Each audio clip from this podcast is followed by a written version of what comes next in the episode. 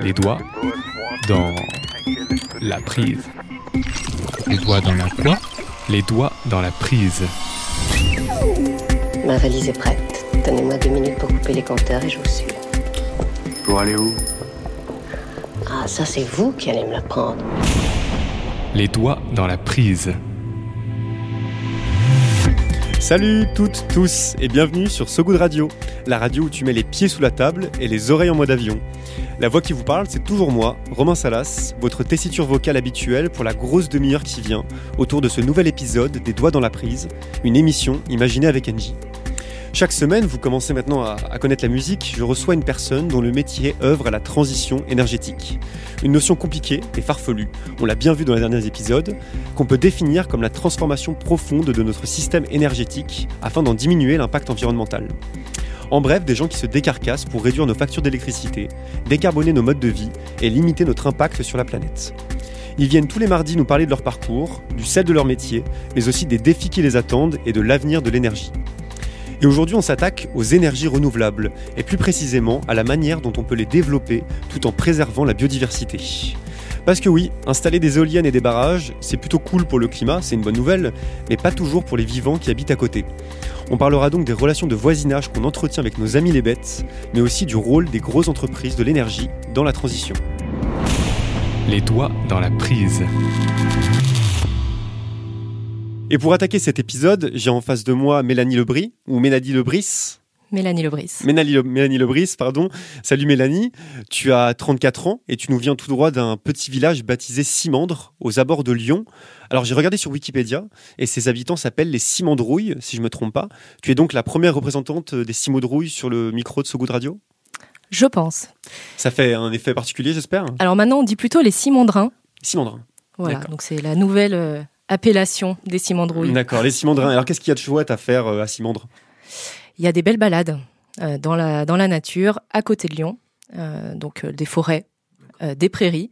Il y a plein de choses à découvrir autour du village. Ouais, et toi, t'aimes, j'imagine, les forêts, t'aimes la biodiversité, on va le découvrir. Tu m'as confessé que tu étais une grande fan de Colanta. Bah, figure-toi que moi aussi.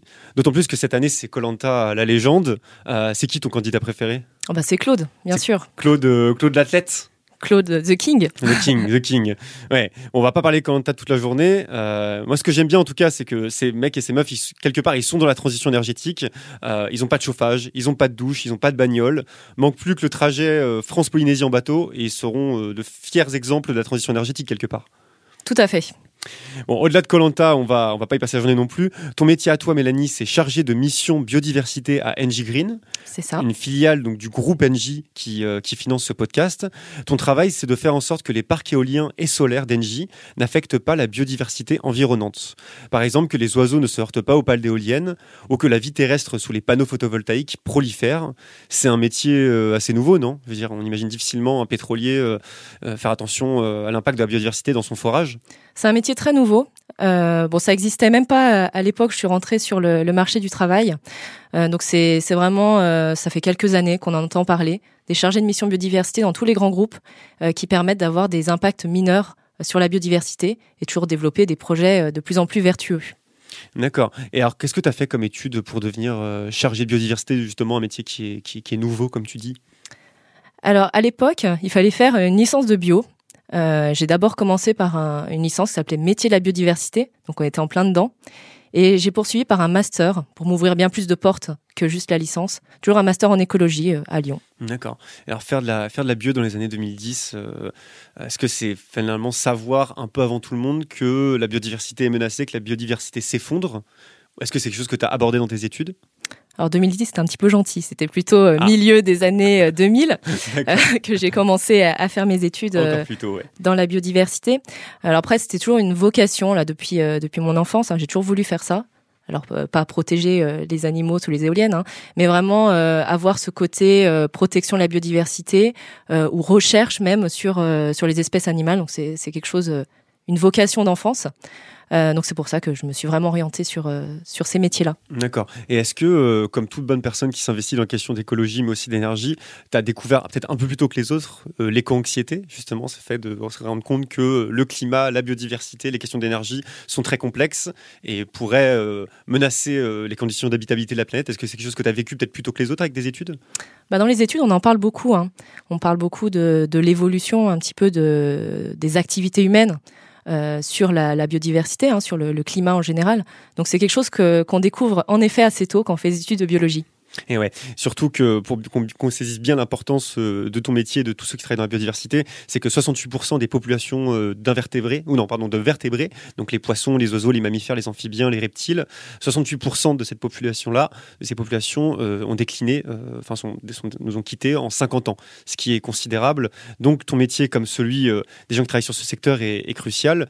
Toi, après tes études, tu t'es installé donc dans ce petit village à Simandre. Est-ce que c'est quelque part ton ton storytelling, de dire que euh, voilà, aux inconnus que tu as aligné, ton, ton métier, ton mode de vie, justement en allant, euh, en allant vivre, en t'immergeant corporellement, sensoriellement euh, dans la biodiversité? Alors je vais décevoir peut-être un peu tout le monde. ça fait pas très longtemps que j'habite dans ce petit village. Ça fait juste 2-3 ans. donc avant j'habitais à Lyon, comme comme beaucoup de monde hein, qui, qui travaille qui travaille sur Lyon. Après j'ai voulu avoir beaucoup plus d'espace et de retrouver un petit peu les la nature. Euh, bon, j'ai grandi à la campagne, hein, donc c'est quelque chose que, qui, me tenait à cœur de revenir à la campagne. D'accord. après tes études, tu t'es euh, très rapidement lancé euh, dans l'aventure de, NG, de NG Green, précisément, qui est une filiale euh, relativement indépendante d'NG, avec la mission de préserver, donc, comme je disais dans le conducteur, la, biodiversité. et en fait, l'idée, c'est que lorsque NG et ses partenaires installent des centrales solaires ou, éoliennes, en France, pardon, c'est une responsabilité énorme, parce que NG, c'est le premier opérateur en éolien français. On en parlait tout à l'heure, c'est 180 parcs sur le territoire français, 22 centrales photovoltaïques au moins, peut-être même plus, de, parce que c'est des chiffres qui datent de 2018. Donc en gros, toi, ton métier, c'est d'assurer que les études d'impact de toutes ces installations euh, de centrales, elles soient bien respectées par les constructeurs. Donc on peut dire que tu es quelque part une sorte de police euh, de la biodiversité, police privée de la biodiversité? Alors déjà, euh, je suis pas arrivée tout de suite chez NG Green, donc j'ai eu un parcours un petit peu plus euh, un peu plus long que ça. Euh, j'ai d'abord travaillé euh, dans un bureau d'études en environnement, donc j'étais vraiment du côté études, et euh, j'ai notamment travaillé pour des développeurs éoliens, alors pas NG Green, d'autres développeurs, et ça m'a vraiment envie donné envie de, de rentrer dans ces entreprises pour agir à l'intérieur et, et essayer d'œuvrer de façon un peu plus concrète que juste faire des études environnementales. Donc après, on peut pas dire qu'on est des, gendarmes de la biodiversité, on laisse euh, ce soin euh, à l'État de le faire pour nous. Euh, nous, on est en quelque sorte des accompagnants de nos collègues au développement pour pour créer en fait des, des projets qui soient bons pour la biodiversité. Donc, c'est-à-dire qu'on va accompagner tous les bureaux d'études qui, qui, qui viennent faire, eux, les inventaires sur le terrain. Donc, on les accompagne, on cherche des bonnes mesures à mettre en place et des mesures surtout qui vont être acceptées par, euh, bah, par l'ADREAL, donc qui, qui sont les services instructeurs qui eux sont euh, en quelque sorte les gendarmes de la biodiversité. Mmh. D'accord, parce qu'il y a aussi donc des écologues qui viennent euh, sur site euh, au niveau des centrales de future construction pour réaliser des études d'impact. Toi, ton métier, c'est à la fois de les accompagner et de faire en sorte, mine de rien, que les constructeurs, les chefs de projet respectent cette étude d'impact pour préserver la biodiversité. Donc, quand je disais ce sorte de police, évidemment, c'est pas une police, mais j'imagine qu'il y a quand même nécessité de faire respecter ces, ces, études. la question que je te pose, c'est est-ce qu'ils sont plutôt dociles ou est-ce que parfois il faut monter la voix et, imposer finalement ces, décisions? Alors la plupart sont très dociles. Euh, en fait, on a le même objectif. Alors euh, certains, euh, il faut l'expliquer à, certains chefs de projet, mais on a l'objectif de développer des projets d'énergie renouvelable. que ça soit au développement ou moins à la biodiversité, on a le même objectif. Après, l'objectif aussi de notre équipe, c'est de respecter la biodiversité. Il faut savoir que l'ADREAL, si la biodiversité n'est pas respectée, ne va jamais autoriser les projets. Donc, en un sens, euh, si, euh, si les chefs de projet ne vont pas euh, dans notre sens, ne nous écoutent pas suffisamment, les projets prennent beaucoup plus de temps à sortir. Donc, en général, oui, on, est très bien écouté et ça se passe très bien. L'ADREAL, c'est en quelque sorte les gendarmes de la biodiversité, comme tu disais tout à l'heure? C'est les services instructeurs, c'est eux qui donnent l'autorisation, enfin qui donnent un avis au préfet pour avoir l'autorisation de, de construire les centrales. D'accord. Donc leur avis est essentiel. Des, euh, des centrales donc, euh, qui nécessitent des études d'impact. Euh, ces études elles sont cruciales pour protéger les espèces. Elles sont réalisées par des écologues qui viennent sur place pour mesurer l'impact des futures installations. Euh, comment est-ce qu'ils s'y prennent? Alors ils viennent sur le terrain, ils font des inventaires sur tous les groupes d'espèces. Donc ça soit les oiseaux, les chauves-souris, les insectes, les amphibiens, enfin toute la, toute la faune française, toute la flore est étudiée pendant un cycle annuel complet. Donc c'est-à-dire c'est un an de sortie hein, quand même. hein. Donc c'est plusieurs euh, pour chaque euh, pour pour les oiseaux par exemple, on a des sorties pendant leur migration, on a des sorties également pendant les phases de reproduction pour euh, identifier vraiment tous les impacts à toutes les périodes. Donc c'est un vrai travail et que à ceux- qui sont peut-être anti-éoliens euh, et qui nous écoutent, on peut rappeler que c'est un travail de- de- d'au moins un an d'observation. Euh, J'imagine que ces écologues ont une vraie connaissance de la faune et de la flore locale pour Alors réaliser ces études. Oui, on essaye de prendre les, les bureaux d'études les plus locaux possibles. Donc à chaque fois, on, on- on sélectionne un bureau d'études différent à chaque, euh, à chaque étude pour, euh, pour essayer de trouver le, le bureau d'études le plus proche, celui qui a la meilleure connaissance du territoire. Donc c'est vraiment, euh, on fait travailler en plus les, des entreprises locales, quoi.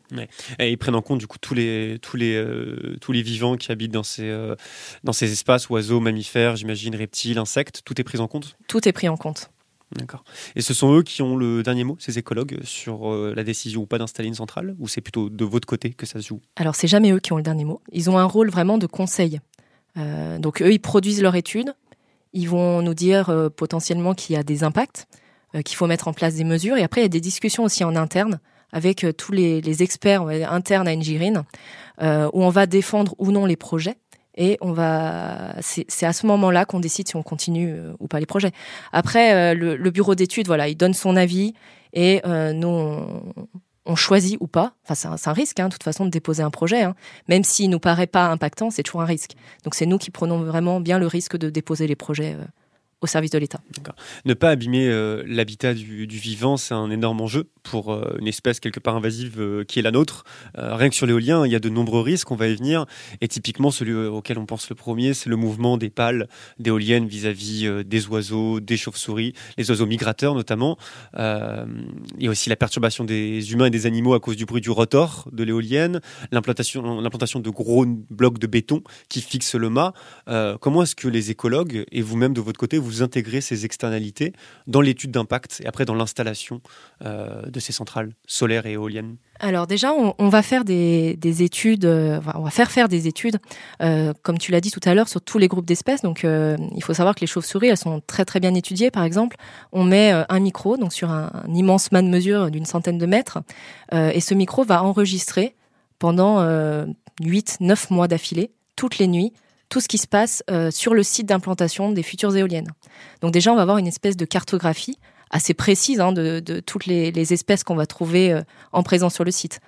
Et à la suite euh, donc de cette euh, étude qui est quand même assez exhaustive, on va pouvoir mettre en place des, des bridages. Alors bridage, c'est euh, d'arrêter l'éolienne pendant les, nuits où les conditions météorologiques euh, sont favorables aux, chauves-souris. Il faut savoir que les, les chauves-souris, elles sont un peu frileuses. Elles aiment pas les températures trop basses, elles aiment pas les vents trop violents. Donc on va pouvoir arrêter les éoliennes euh, quand les conditions sont favorables aux chauves-souris. Ainsi, on aura euh, un impact bien moindre. On va y revenir sur les méthodes euh, qui sont employées pour euh, faire en sorte de ne pas dégrader ou abîmer la, biodiversité. Il y a beaucoup de technologies qui sont mobilisées pour ces questions-là. On y reviendra un peu après.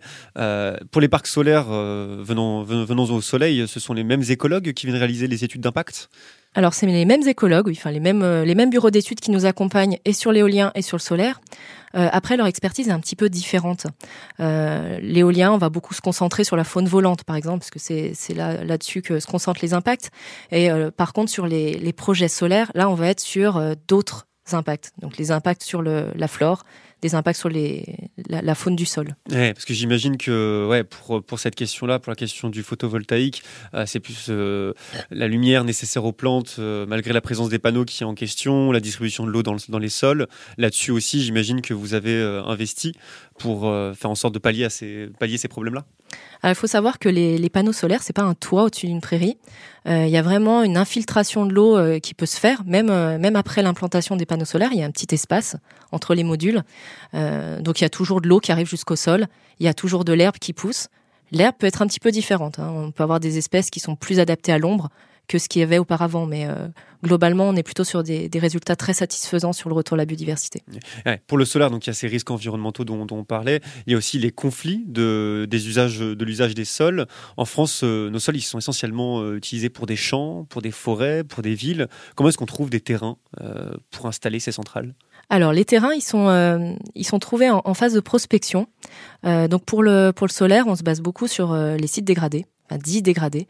Donc c'est, ça va être des, des sites comme des anciens sites de stockage de déchets, des carrières, des anciens aérodromes, des anciens sites de l'armée. Donc tous ces sites délaissés euh, où on va pouvoir leur donner une seconde vie et, mettre en place des panneaux solaires. c'est une solution pragmatique finalement à des sites qui ne sont pas utilisés et que personne ne souhaite reprendre euh, pour d'autres activités. Bah, c'est une solution pragmatique et, en plus on a des, impacts qui sont relativement mineurs hein, sur ces surfaces-là qui sont euh, déjà très anthropisées. Et travailler sur la biodiversité euh, et sur le renouvelable comme tu le fais, c'est pas seulement prendre en compte l'installation du parc, mais aussi le démantèlement et le recyclage du parc euh, a posteriori. C'est quoi la durée de vie moyenne d'une éolienne euh, et d'un panneau solaire? Alors on est sur une durée de vie de 25 à 30 ans des parcs. à la suite de, cette, toute cette période-là, les parcs peuvent être renouvelés. Donc là, on est sur les, les premiers renouvellements des parcs éoliens. Donc c'est-à-dire qu'on va les remplacer par des éoliennes plus performantes donc on va rester sur les mêmes implantations, mais on va produire plus d'énergie. Mhm. Donc on change l'intégralité euh, des éoliennes, sauf le bloc de béton du coup qui se trouve euh, sous le sol? Alors, il peut être euh, remanié aussi ce bloc de béton, puisque ça va pas forcément être la même, la même éolienne, le même type d'éolienne. Et à chaque type d'éolienne correspond une fondation un peu différente. D'accord, c'est un sujet complexe dans lequel on ne rentrera pas maintenant. Sur la question du recyclage, comment ça se profile? Euh, Une éolienne, c'est essentiellement beaucoup d'acier, beaucoup de plastique. Pour les panneaux, c'est beaucoup de plastique aussi, de l'aluminium et du verre. Et donc, il semblerait que ça soit euh, recyclable et recyclé en grande partie, autour de 90%. C'est des chiffres que tu confirmes? Voilà, oui. Donc, selon l'ADEME, c'est vraiment, on est à 90% de composants euh, qui sont recyclables d'une éolienne. Et donc là, on a démantelé un de nos premiers parcs éoliens euh, dans l'Aude et on a atteint un taux de recyclage de 96%. Donc, on est bien sur ces chiffres-là. Euh, pour les panneaux solaires, on, obtient le chiffre de 95% qui sera recyclable et recyclé en fin de vie. car en France, on, a le, on est le premier pays d'Europe à avoir une unité de recyclage dans les Bouches-du-Rhône pour les panneaux solaires. Mmh. Et tu t'es rendu euh, également au, congrès, au prestigieux congrès national de la nature, euh, le fameux IUCN en bon français, qui était à Marseille cette année. Et tu parlais beaucoup d'agroforesterie et de ses avantages pour la, pour la biodiversité. Est-ce que tu peux nous expliquer en quelques mots ce que c'est et pourquoi c'est si important pour les espèces et leur préservation? Alors en quelques mots, euh, donc l'agroforesterie, c'est l'implantation d'arbres qu'on va appeler des arbres agroforestiers. Donc c'est des arbres, ça peut être des arbres fruitiers, ça peut être des arbres pour produire du bois, par exemple. Donc, ils vont être implantés euh, en ligne euh, dans des prairies, dans des parcs, dans des champs agricoles, pardon. Euh, et donc, ça va être un bénéfice et pour l'agriculteur, et pour la biodiversité et pour le climat. Donc pour, pour l'agriculteur, ça va lui donner des nouvelles ressources, ça va enrichir les sols. on va avoir une meilleure résilience face à des épisodes climatiques comme des sécheresses, par exemple. Pour la biodiversité, on apporte un, nouvel abri pour les oiseaux, euh, des nouveaux corridors de déplacement pour les chauves-souris, pour les insectes.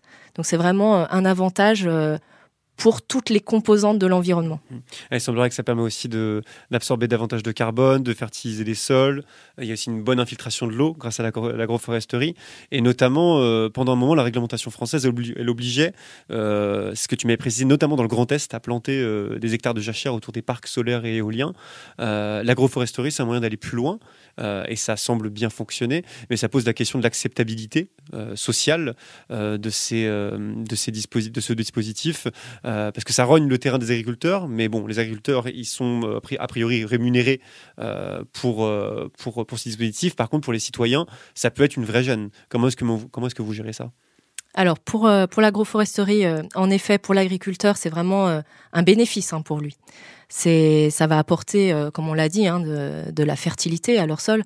Donc on, on, a vraiment eu un très bon retour de notre partenaire là dans le dans ce projet d'agroforesterie qui a été présenté au congrès.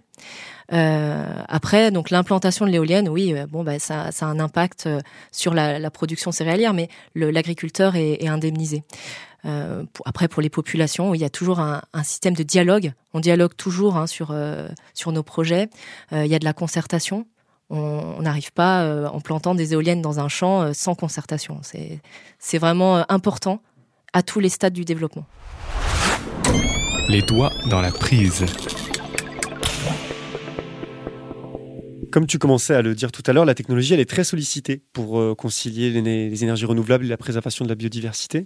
Euh, par exemple, les éoliennes, elles sont euh, souvent arrêtées la nuit, donc comme tu disais, par un système de bridage qui évite les télescopages avec les, oiseaux. Ça marche bien, ça Je veux dire, à la fois, ça permet de préserver, enfin, d'éviter certains, certains accidents, et en même temps, ça permet de ne pas trop, trop diminuer le facteur de charge des éoliennes? Alors oui, ça fonctionne assez bien. Euh, donc là, on est sur des chiffres euh, entre 80 et 90% de protection de chauves-souris.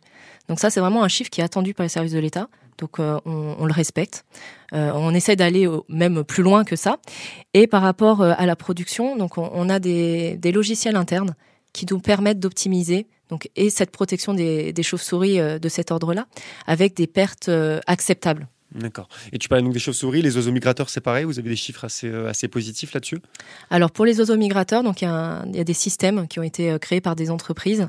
Euh, ce sont des systèmes de caméras qui vont repérer les oiseaux qui arrivent sur les. Ah oui, c'est des caméras euh, intelligentes euh, à 360 degrés, c'est ça? C'est ça, Ouais, c'est ouais, bien celle-ci. C'est ce que j'avais lu, ouais. Donc euh, il y a plusieurs constructeurs hein, dans- en Europe et dans le monde. Donc c'est des systèmes qui qui voient arriver les oiseaux et euh, quand ils s'approchent de trop près, donc euh, on est dans l'ordre de 200-300 mètres d'une éolienne, euh, l'éolienne est arrêtée pour éviter les collisions. C'est en encore en phase de test ces, ces Alors c'est progressivement déployé. Donc on est aussi en phase de test pour montrer l'efficacité de ces, de ces dispositifs. Euh, les entreprises, elles aussi, euh, sont en, constante recherche d'amélioration des systèmes. Donc c'est vraiment, on en est au début encore. Ouais. Ouais, parce que du coup, il y a, euh, si je résume, il y a des caméras intelligentes à 360, à 360 degrés, il y a cette, euh, ce méthode de bridage, il y a également un système d'ultrasons, d'effarouchement pour les chauves-souris qui se déploient. Donc ça fait beaucoup, ça fait beaucoup, et c'est beaucoup de technologie, et les retours, a priori, sont plutôt bons sur ces questions-là, de ce que tu me dis. Les retours sont plutôt bons, euh, alors notamment sur les bridages chauves-souris qui sont pleinement acceptés par les services de l'État. Donc là, on est vraiment sur euh, une, technolo- enfin, un- une mesure mature, on va dire. Euh, sur les systèmes de détection d'oiseaux, on est encore dans un système assez jeune et qui est, euh, qui est en test. hein. donc euh, avant d'avoir des résultats, plus de résultats, on- il va se passer un- peut-être un petit peu de temps. Mais c'est vraiment euh, un axe de recherche euh, important. On parle beaucoup de la, la recherche dans, dans l'éolien, mais le solaire n'est pas, n'est pas en reste. En préparant l'épisode, tu m'as parlé de l'agri- l'agrivoltaïsme ou le solo sharing pour les, pour les fluents parmi nous. Donc, c'est en gros, c'est des agriculteurs qui installent des panneaux solaires orientables au-dessus, au-dessus de leur terre. En tout cas, c'est ce que j'en ai compris. Et finalement, c'est quoi l'intérêt de transformer les agriculteurs en des sortes presque d'ingénieurs photovoltaïques euh, sur leur terrain? Alors il va y avoir beaucoup de d'avantages pour euh, l'agriculteur. C'est pas uniquement de mettre des panneaux au-dessus de cultures. Donc en fait, c'est des panneaux qui vont être orientables euh, au-dessus au-dessus de certaines cultures, par exemple des vignes, euh, et qui vont euh, permettre euh, de pallier à certains risques météo. Euh, les panneaux sont orientables avec des algorithmes pour pouvoir avoir ce, ce ratio entre la lumière, entre la chaleur et de l'ombrage au moment où c'est adapté. Quoi. Donc il y a vraiment un avantage aussi pour l'agriculteur. Ouais, ouais, et ça permet euh, pour lui de développer aussi le, du renouvelable et de, j'imagine, de une rémunération un peu plus importante. Il y a une étude américaine euh, qui prouve que la plantation d'herbes et de fleurs sauvages sous les panneaux, ça offre un habitat naturel pour les insectes pollinisateurs, pour les amphibiens, et les oiseaux, et en plus ça permet d'augmenter la productivité des champs environnants, euh, apparemment, tout en épurant mieux l'eau et en séquestrant plus de carbone. Donc en fait, qu'est-ce qu'on attend et pourquoi est-ce que ça se déploie pas de manière massive en France et au-delà? Alors là, on parle plus trop d'agrivoltaïsme, on parle vraiment de, de, plantes qui poussent euh, naturellement. Alors là, c'est des plantes, euh, comme tu disais, euh, plantées, hein, mais sous nos parcs français, donc l'herbe revient naturellement. Si elle revient pas suffisamment, donc on, va aider la reprise de la végétation. Et nous, ce qu'on obtient comme résultat dans les suivis, on fait des suivis sur tous nos, nos parcs en exploitation, on voit que les oiseaux, notamment, reviennent sur les, sur les sites. Les oiseaux, c'est des bons indicateurs parce que si les oiseaux reviennent, ça veut dire que les plantes reviennent, ça veut dire que les insectes reviennent, ils ont de la nourriture et ils se reproduisent même sur les sites. Donc on a vraiment euh, ce côté positif sur la biodiversité Euh, donc il y a aussi bah, le- les prairies euh, absorbent le carbone. hein. donc euh, il y a vraiment des, avantages au retour de, la végétation sous les, parcs. Les oiseaux, signe de, félicité. Pour l'agro-solaire, euh, s'il y a une limite, c'est que ça ne fonctionne peut-être pas toutes les saisons et pas avec tous les types de plantes. Ça demande aussi une technologie qui est assez coûteuse en matériaux, j'imagine. Une installation qui n'est pas si low-tech low-tech que ça. Là-dessus, comment vous vous positionnez sur le fait de finalement vous équiper de manière assez, assez euh, importante vos dispositifs avec tout un tas de systèmes d'algorithmes, de caméras intelligentes, euh, de, panneaux orientables est-ce que c'est quelque part par exemple, en contradiction avec l'idée de partir sur des énergies renouvelables qui consomment assez peu d'é- d'énergie et de matériaux euh, à l'origine?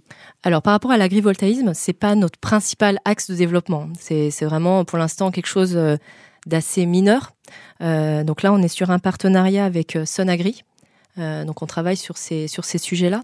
Euh, après, sur la plupart de, de nos parcs développés sont des parcs classiques euh, sur des, enfin une centrale solaire euh, classique posée au sol qui n'est pas orientable, qui il n'y a pas de technologie particulière euh, sur ces parcs-là. D'accord.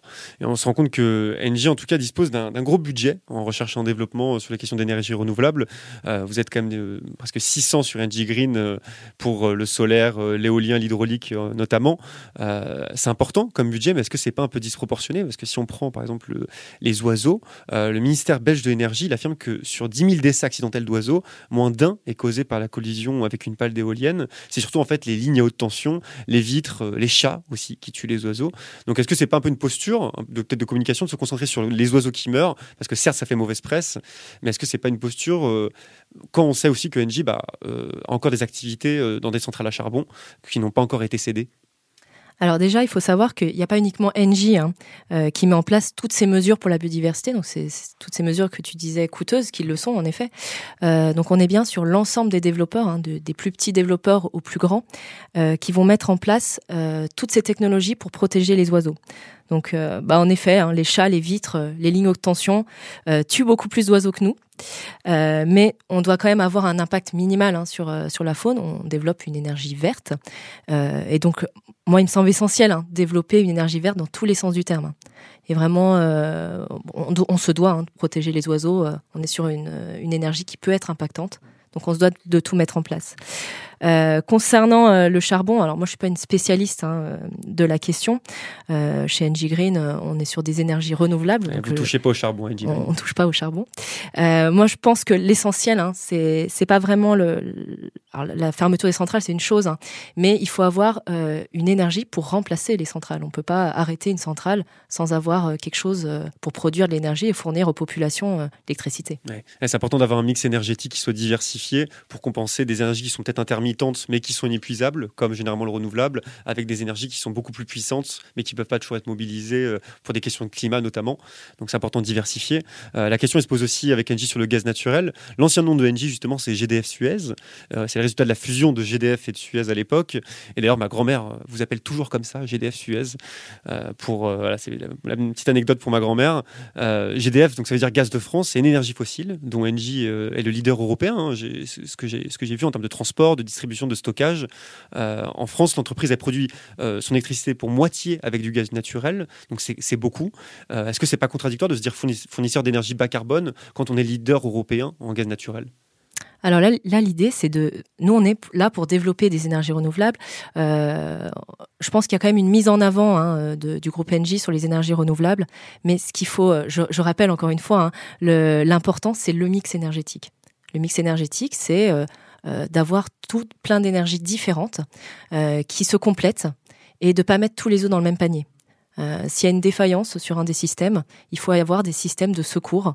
Euh, c'est c'est tout l'intérêt d'un mix énergétique équilibré, ce qui, est, ce qui pourrait être le cas en développant euh, vraiment beaucoup plus hein, les énergies renouvelables en France. Il y a une vraie volonté de l'entreprise euh, d'avancer vers euh, les énergies euh, décarbonées et surtout les énergies renouvelables. L'entreprise cède au fur et à mesure ses actifs dans le charbon d'ailleurs, pardon, ce qui est une bonne nouvelle, car il n'y a même pas dix ans, Engie c'était plutôt un mauvais élève, à l'inverse. Reuters disait que c'était la sixième entreprise la plus émettrice de CO2 au monde, ce qui est un, triste, un triste et regrettable score, mais qui est en train de s'édulcorer progressivement, euh, au profit justement du renouvelable. C'est d'ailleurs pour ça que, que tu es là, que tu es là aujourd'hui. Est-ce que c'est dans cette euh, de transition énergétique que toi tu as rejoint euh, Engie Green? Donc moi, je crois aux, ENR, hein, les énergies renouvelables. Team ENR. Voilà, Team ENR. sinon, je, je, ne travaillerai pas pour pour Engie Green. Hein. moi, je, je crois en l'éolien. je crois en le solaire parce que c'est vraiment des énergies qui sont inépuisables à l'échelle humaine. Donc il faut vraiment les utiliser à leur pleine valeur. Mmh avec euh, ces différentes filiales. Euh, j'en ai, ai, compté quand même 20 hein, des filiales, au moins 20 euh, des filiales d'Engie. C'est aujourd'hui le premier opérateur d'ailleurs en, énergie éolienne française. il y a au moins 180 parcs en France pour près de 1500 mégawatts de puissance installée. Donc c'est à peu près la consommation de 700 000 foyers. Donc c'est quand même pas mal. Et en production solaire, l'entreprise elle a quand même 22, votre entreprise elle a quand même 22 centrales photovoltaïques pour 630 mégawatts installés. Donc c'est une grosse transition qui est en cours euh, pour Engie. Et l'entreprise, vise d'ailleurs le marché de l'éolien euh, marin. Euh, la France, elle est très en retard là-dessus. on a en France une seule éolienne offshore, une seule, qui est à titre expérimental, contre 2200 au Royaume-Uni. et près de 1500 en Allemagne. Comment c'est possible qu'on ait un tel retard sur l'éolien marin? C'est long hein, de développer des éoliennes en mer. donc là, nous, c'est pas Engie Green qui s'occupe de ça. Donc c'est un, consortium qui s'appelle Ocean Wind, qui regroupe Engie, EDPR euh, e et la Caisse des dépôts, donc qui s'occupe euh, du sujet. Donc là, on est en cours de développement sur deux projets, au large de Dieppe-le-Tréport et une autre au large de Noirmoutier.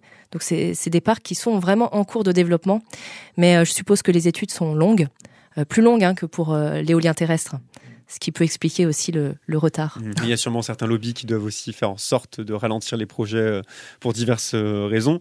Euh, tu m'avais dit que tu travaillais, pour revenir sur la biodiversité, parce que c'est quand même pour ça qu'on est là, tu m'as dit que tu travaillais sur des indicateurs de biodiversité pour comparer un parc solaire ou éolien avant et après son implantation. ça va permettre de quoi? Ça de mesurer minutieusement l'efficacité de vos mesures sur le terrain? C'est tout à fait ça, oui. Euh, c'est l'idée, c'est d'avoir euh, un indicateur objectif euh, de ce qui se passe sur un site avant, avant exploitation et un site où il y a euh, des panneaux solaires, par exemple. Et de pouvoir comparer donc les, les, deux situations, de pouvoir euh, identifier quelles sont les mesures qui sont les plus appropriées, celles qui fonctionnent le mieux sur la biodiversité. D'accord. Et c'est déjà appliqué C'est ces indicateurs de biodiversité ou pas encore? Alors, c'est en cours de développement chez nous. voilà, c'est on en est au tout début. les indicateurs, c'est vraiment un, un sujet d'intérêt euh, majeur pour toutes les en France hein, pour, euh, pour toutes les structures. Et euh, donc on était quand même assez en retard sur les énergies renouvelables. Les doigts dans la prise. Il y a beaucoup de débats, euh, Mélanie, sur ce que sera l'énergie euh, d'avenir. Si on caricature un petit peu, on a d'un côté les, nucléaristes technophiles, gavés de discours scientifiques. On a les pro-renouvelables qui sont inflexibles depuis presque un demi-siècle. On a les hydrogéno-enthousiastes qui n'ont pas compris que l'hydrogène était un vecteur et non pas une source d'énergie. Dans ce fatras idéologique, toi, tu te positionnes où? Dis autrement, ton, avis, ce serait quoi? Euh, l'énergie ou les énergies qui permettraient une transition énergétique réussie? Alors, pour moi, la, transition énergétique, c'est le mix énergétique. On en revient. Euh, moi, je suis pour le voilà, je suis pour le développement euh, euh, des, énergies renouvelables. je suis pour plus d'éolien, pour plus de, solaire. Je pense que notre pays reçoit beaucoup de soleil et de vent, donc je pense qu'il a encore il a encore beaucoup de, place pour développer ces énergies-là. Mais c'est pas au détriment forcément d'autres énergies comme le nucléaire. Hein. C'est vraiment le mix énergétique est, très important en France. Parce que ça permet euh, justement une résilience, euh, comme euh, le mot est à la mode, donc je le réutilise, ça permet d'avoir cette, cette résilience et cette résistance, cette diversité des, des systèmes de production d'énergie. C'est ça, c'est l'idée hein, derrière tout ça, la résilience. Mhm.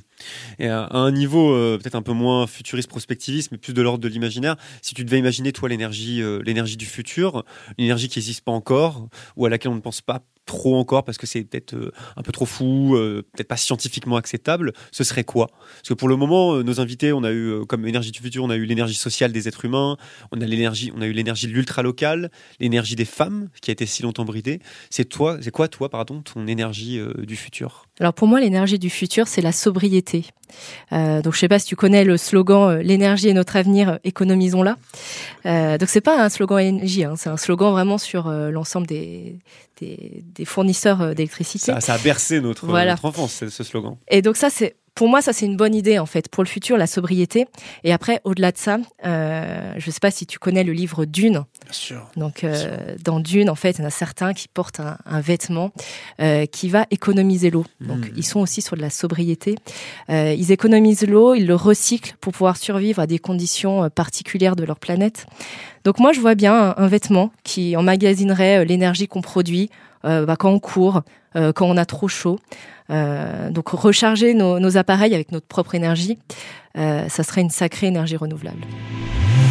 Merci Mélanie d'être venue passer un moment dans nos studios pour euh, défendre l'oiseau et l'orphelin.